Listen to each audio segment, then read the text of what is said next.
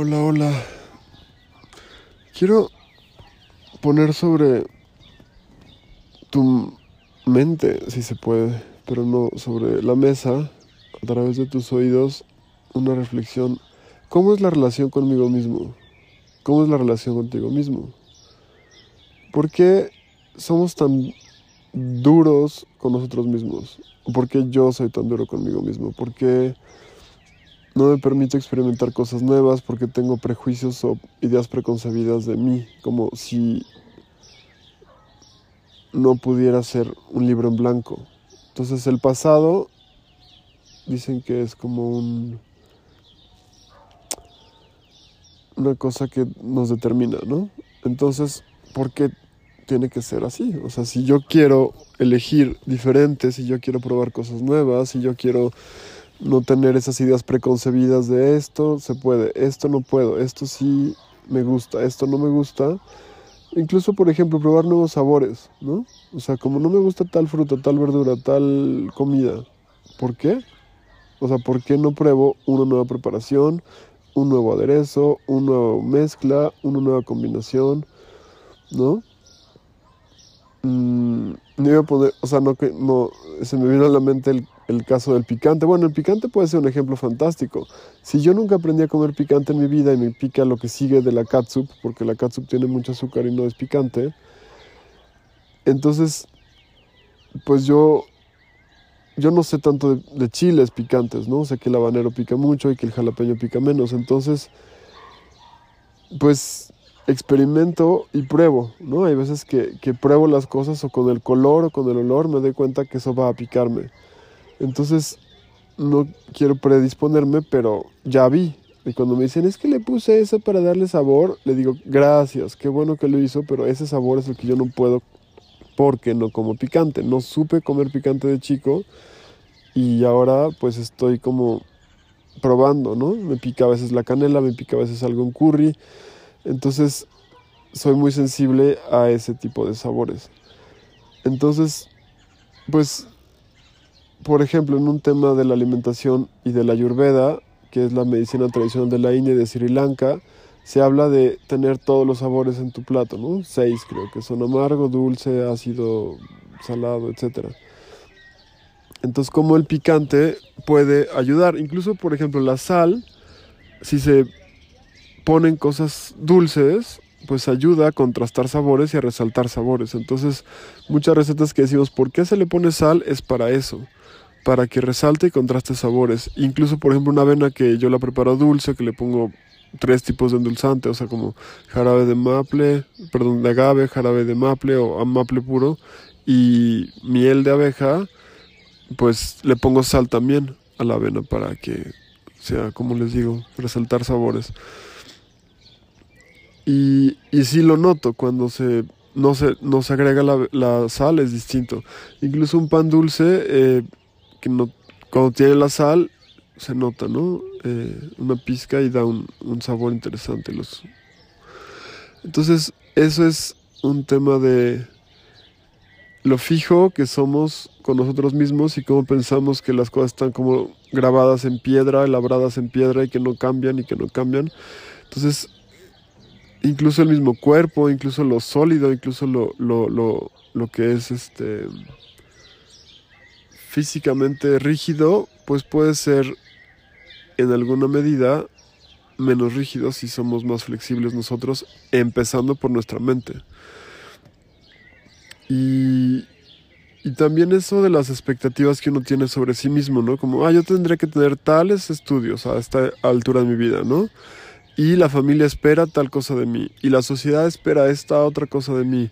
Entonces yo no quiero ser un paria, que significa ser como una persona fuera de la sociedad, ¿no? Como un, vagabundo, un homeless, un, una persona que no tiene arraigo y que está perdida, ¿no? Como los loquitos que están gritando en la calle como consigo mismos, ¿no? Entonces eso pues es para estar en un manicomio y eso yo no lo quiero y eso es algo que, que está fuera de, de, mi principio de realidad y de aceptarlo como algo positivo.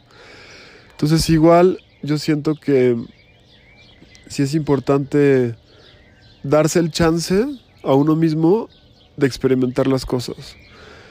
y va a comprobar nuevas cosas, actividades, comidas, hasta en la parte sexual, ¿no? Como decir, yo no hago eso, o eso yo sí lo hago porque eso me gusta, entonces es una rutina, ¿no? Al final es una rutina y no probamos cosas nuevas.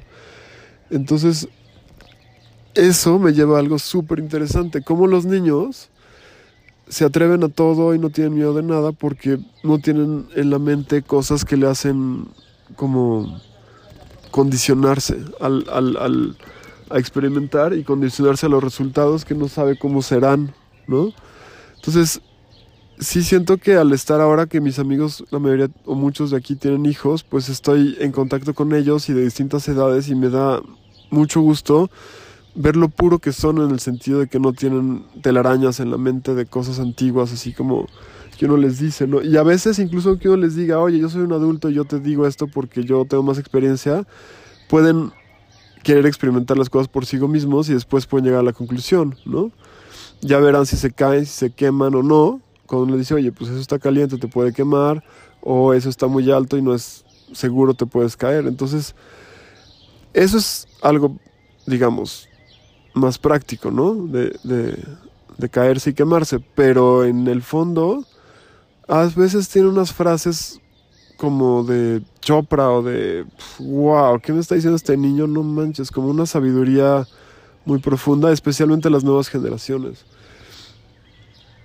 Y yo creo que es importante en vez de estar pensando a veces como, ay, qué fastidioso niño, o no tiene nada que aportarme porque igual no tiene ni idea y es muy chiquito o así, escucharlos a los niños, estar en contacto con ellos, este, jugar con ellos, ver cómo ven la vida, ver lo que saben. Eh, eso es sumamente enriquecedor para mí y, y pues es, algo que, que, aprecio y valoro mucho de, de, Yo he decidido, por ejemplo, no tener hijos, pues es una decisión que tomé hace muchos años. Entonces ahora es pues tener sobrinos, muchos sobrinos y tener amigos con hijos y poder convivir y compartir y, ser receptor de, todo ese conocimiento y de esas experiencias que se quedan en la memoria, ¿no? Entonces, pues es una manera de, aprender, ¿no? De, no ser como maestro. Digo, 11 años de clase de francés, entonces, pues sí, es una postura que también uno puede ser que, no porque se la sepa de todas, todas, ni que sea el maestro, no pueda aprender nada, sino todo lo contrario, estar siempre dispuesto a nuevos métodos, nuevas formas, nuevas maneras y, y enriquecerse, ¿no? Siento que la actitud eh, un poco de decir yo ya me la sé de todas, todas, o yo ya tengo tal maestría, o ya dominé tal conocimiento, es un poco querer ser Dios, o así como, ah, ya no tengo nada que mejorar, o o, aprender más. Así es como, pues sí, si tenemos un tema que a mí me cuesta un buen y que estoy trabajando día a día cuando me acuerdo de él, es la humildad. La humildad siento que se resume en no me la sé y quiero aprender o quiero estar dispuesto a hacerlo de otra manera que no es la que yo conozco, ¿no? Entonces, pues, pues eso me lleva al tema que a mí me costó una relación muy larga, es como darle tanto peso a la rutina, ¿no? O sea, la rutina que es pararte, trabajar y dormirte y al otro día te entretienes con una película o un videojuego o una serie de Netflix o algo así, se acaba tu vida y ya no leíste nada, no fuiste a ningún espectáculo o actividad cultural y es como, mañana lo hago, mañana lo hago. Y si el mañana no llega, ya no hiciste lo que tantas ganas tenías que hacer, de hacer. Entonces, pues siento que a veces el alejarse de la rutina y romper con los esquemas como que tienen peso de, de, de hacer las cosas mecánicamente y rutinariamente es, es vital. O sea, ese tipo de... de pararse en seco y decir, ¿qué estoy haciendo? ¿Me estoy lavando los dientes? Pues estar consciente, ¿no? Porque muchas veces me pasa que, no estoy consciente ni de qué estoy haciendo, no estoy, estoy disperso, estoy en muchas cosas, hago varias cosas al mismo tiempo y no me concentro en lo que estoy haciendo. Una de las maneras para regresar al momento presente, que es casi digamos infalible es respirar profundo y poder aterrizar, llegar,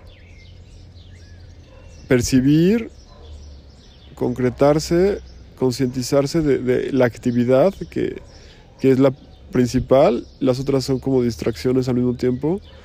Entonces, así, aquí estoy, esto soy, esto estoy haciendo y después hacer otra actividad. Eso es fundamental para poder centrarme, ¿no?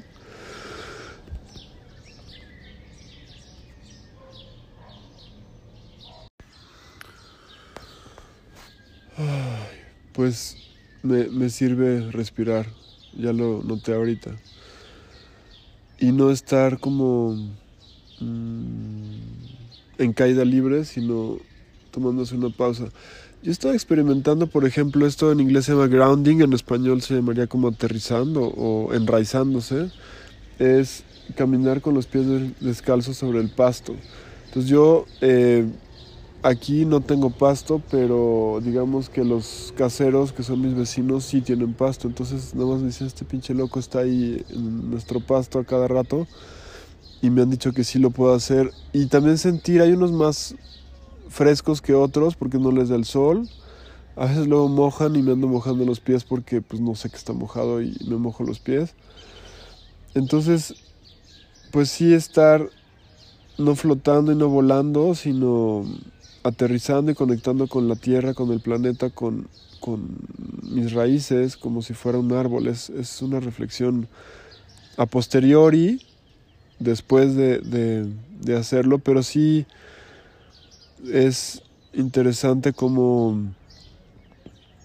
el contacto directo con la planta de los pies, con la tierra, eh, ayuda en muchos niveles.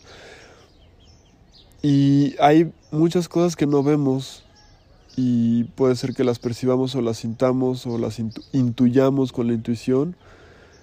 Y, y es curioso como una reflexión ahorita de a la mente, como por ejemplo lo que no vemos y lo que no está enfrente de nosotros tiene menos valor, ¿no? O sea, socialmente como si no lo ves, no es tangible, no lo puedes tocar, pues no, no vale, ¿no? Entonces, así como yo empecé este podcast diciendo que quería estar en contacto con mi corazón y a tu corazón y ser como una reflexión no mental, regreso a eso en este, instante, en este instante y me cuestiono o me voy a, reflexionar, digamos, cómo lo intangible puede tener tanto valor o más que lo intangible. O sea, no porque no veamos al espíritu de no sé quién o a Dios o a, o a la vibra. La vibra, por ejemplo, la vibra que está de moda esa palabrita, ¿no? Así como, ay, me vibra bien, me vibra mal o me vibra este, esta persona de tal o este lugar de tal manera, pues sí es una energía que existe. Entonces, digamos, no es que Laura, yo sé dónde empieza la tuya o acaba la mía, o el cuerpo físico, el cuerpo mental, el cuerpo este, espiritual esté en contacto, pero sí se percibe la vibra, ¿no? Entonces, ese que no es un sexto sentido ni nada, es como sentir y percibir desde el corazón. Entonces, hay personas que somos más sensibles, hay personas que no se permiten sentir, hay personas que no conectan, hay mucha gente que le cuesta meditar, gente que le cuesta soltar, ¿no? O sea, es como te hacen un masaje acostado y de repente, a mí me pasa, pues, suelta el cuello y estoy todo tenso. Es una broma con la masajista y dice, bueno, pues si no sueltas ya, este, me da flojera estar esperando a ver cuando sueltas y confías, ¿no? Entonces sí, es estar en la supervivencia y con el control cuando estamos con el miedo tenemos tres cosas que hacemos. Es eh, nos escondemos para sobrevivir o atacamos o corremos. Entonces cuando no tenemos miedo podemos hacer otras cosas más que esas simples tres, ¿no? Básicas de supervivencia. Entonces pues así es como reflexionando al natural estamos.